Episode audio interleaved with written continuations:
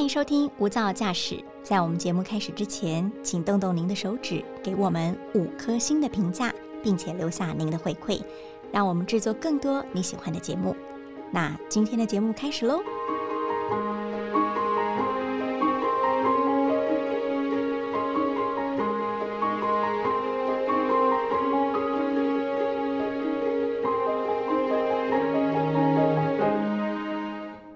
好，欢迎收听大爱电视、大爱新闻所直播的 Podcast《无噪驾驶一百种看世界的眼光》。我是刘芳瑜，今天为大家邀请到的是外电编译黄静婷。静婷，Hello，Hello，大家好。静婷，我们首先先让听众朋友来听一段现场的声音。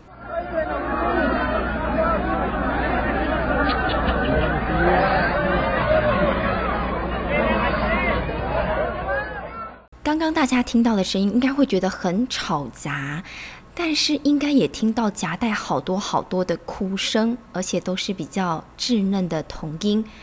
这个现场应是发生在八月中旬到下旬的喀布尔国际机场。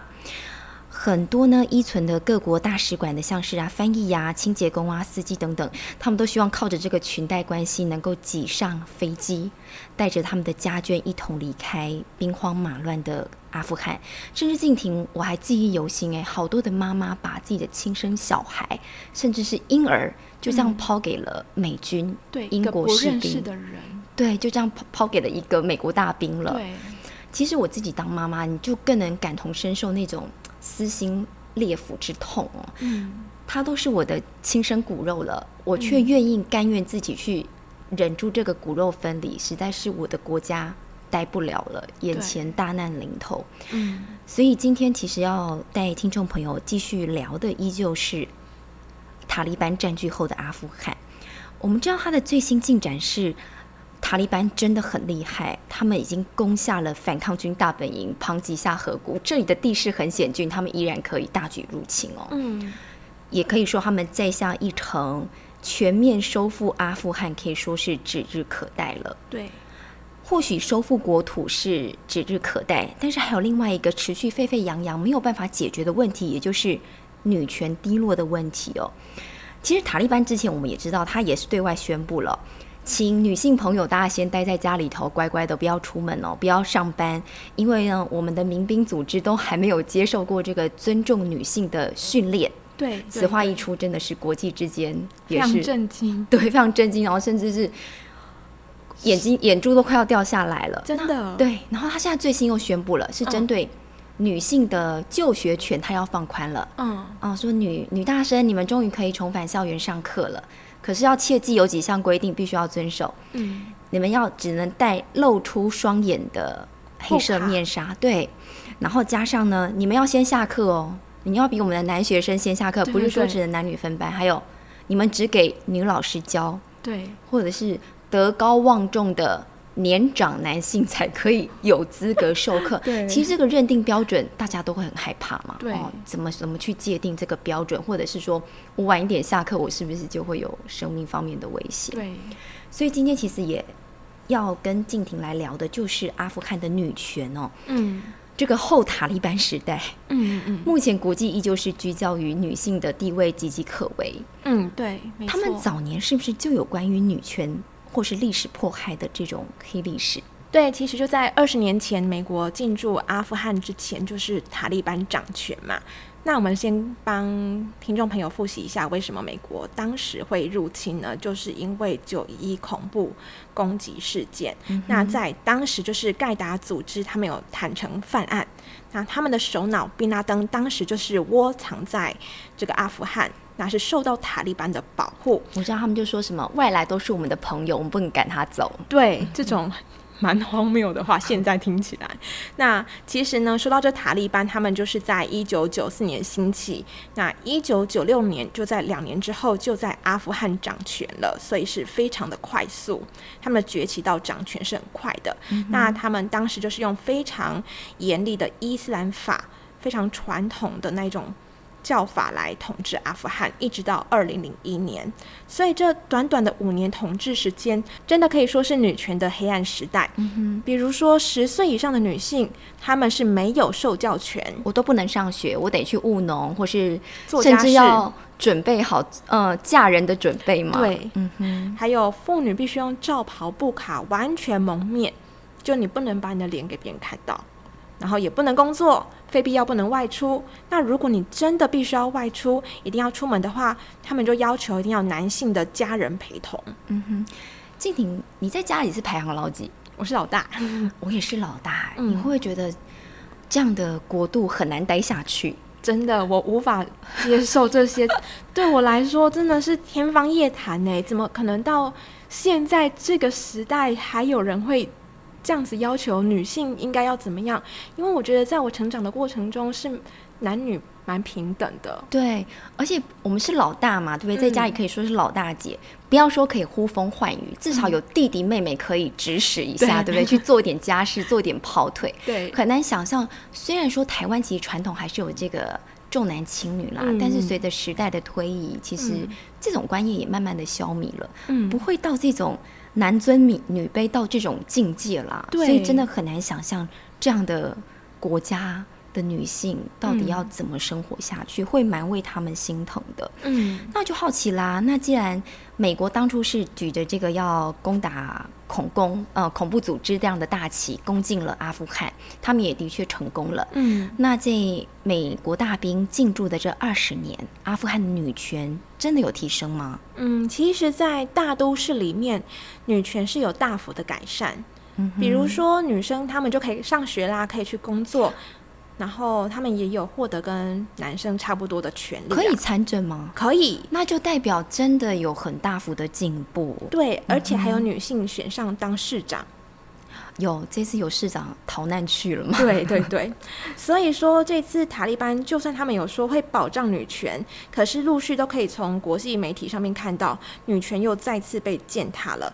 比如说这样像是嗯，阿富汗有女警出来控诉塔利班逼迫民女当性奴，甚至是侵犯遗体。嗯哼，还有阿富汗妇女革命协会，他们公开了塔利班对女性的二十九条禁令。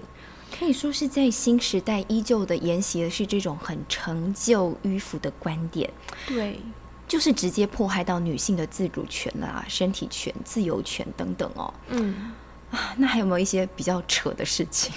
就是女性不能在公开场合大笑，我觉得这很难呢。你说我们两个现在这样笑就要被抓走了，是不是？有可能，而且因为他们的理由是因为不能让陌生人听到女性的声音，所以我们同龄班的声音是不行的。所以我们现在又笑又上广播，这样的行为可能在阿富汗要已经被塔利班抓走了。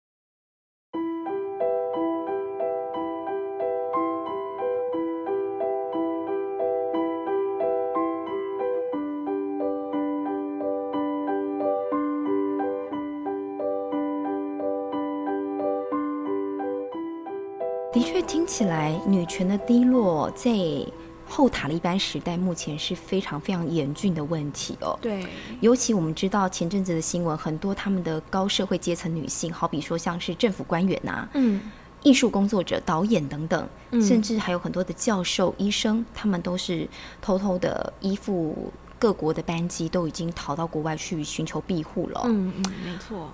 他们在掌权之后，除了女性逃离母国之外，其他人呢？其他人会不会也会沦为国际难民呢？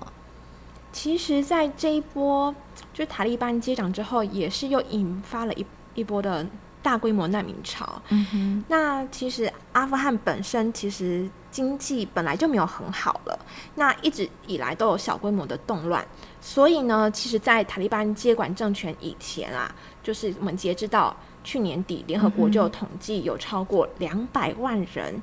居住在邻国的巴基斯坦和伊朗，嗯哼，所以在嗯，其实，在去年底的时候，巴基斯坦大概就有一百四十万人，然后在伊朗有七十八万人，那塔利班掌权之后，想出逃的人就更多了，所以会多过于之前累加下来的两百万。那有没有一些数据统计呢？嗯，其实如果总计来说的话，阿富汗人口是三千八百万人，那换算下来，到目前为止。大约有百分之十五的人，可能是在国内或是在国外加起来，总共百分之十五的人是被迫离开家园的。大概三三四百万吗？大概哦，两个加这样加起来可能五百多万。哦，加之前的，对，加之前的。那如果是这一波的话，这一波大概是三百五十万，这只是保守估计，可能还有更还有更多的黑数嘛？对那会不会真的演变成这种叙利亚内战之后的翻版，甚至有过之而不及呢？有没有一些国际之间的分析，或者是说，我自己比较好奇啦，因为他们能够。逃难的国家除了中东国家，但中东国家其他国家，像您刚才说的巴基斯坦或是伊朗，自己的问题也很大，对对对，头都冒着烧了。他或许能够再前往的地方就是欧洲大陆了。嗯，我们知道欧洲很多国家，好比说像土耳其，或是希腊，或是很多的东南亚国家，像是塞尔维亚等等，他们其实都是长期以来都是难民的中继站，可以说他们接收大量的来自于。呃，中东、非洲的难民已经饱和了吧？当地的民怨四起，其实他们对于难民其实已经颇有抱怨了。对，真的还愿意接受阿富汗人吗？所以可以先看这回欧盟的反应，其实就蛮令人讶异的。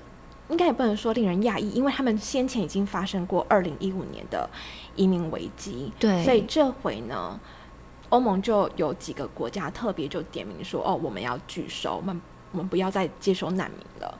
那其实当时二零一五年的时候会爆发欧洲的移民危机，就是因为二零一零年的时候爆发了阿拉伯之春，所以从中东、非洲等地出现了大量的难民，或者是说经济移民。经济移民还好一点，对不对？他们还有一技之长，或是有钱，还有选择。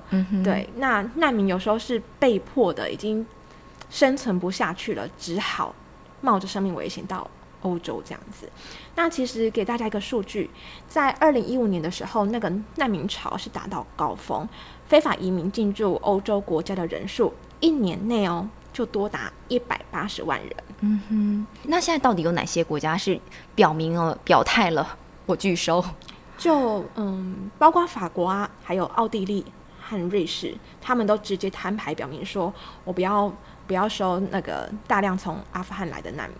嗯哼，嗯，那其实这一点的话，我们也有呃请教政治大学国际中心的研究员严正生来为我们解说。我们先来听听看他怎么解读这个现象。哦，我觉得这个阿富汗的难民哈，那第一个是离欧洲比较远啊，没有好像被压迫必须要处理的一个感觉。那而且第二个就是说，呃，过去我们看到就是。呃，在叙利亚难民方面，这些难民离开了叙利亚，大概也不会对这个啊叙利亚政府啊，也不会对这些接纳难民的国家啊进行一些叫嚣或恐攻。那如果今天阿富汗这些难民啊，就是因为担心塔利班政权啊离开阿富汗，那阿富汗现在这个塔利班政权上台之后，会不会进行报复？那我觉得这也是要。纳入做一个考量的，那我想今天啊，最主要就是说，欧洲这些国家跟美国都是北约的成员国，那这些国家啊，经过了二十年之后，大概也觉得说啊，这个问题不是好像啊，在他们啊军事科技能够克服的，那所以啊离开啊或者不接受，已经感觉上并不是他们外交上面没有努力过，而是说。今天碰到这个阿富汗的状况啊，确实是这些帝国啊大的这些强权的坟场。那我相信离开的他们也不会感觉到好像必须要接这个这些难民是他们制造出来的。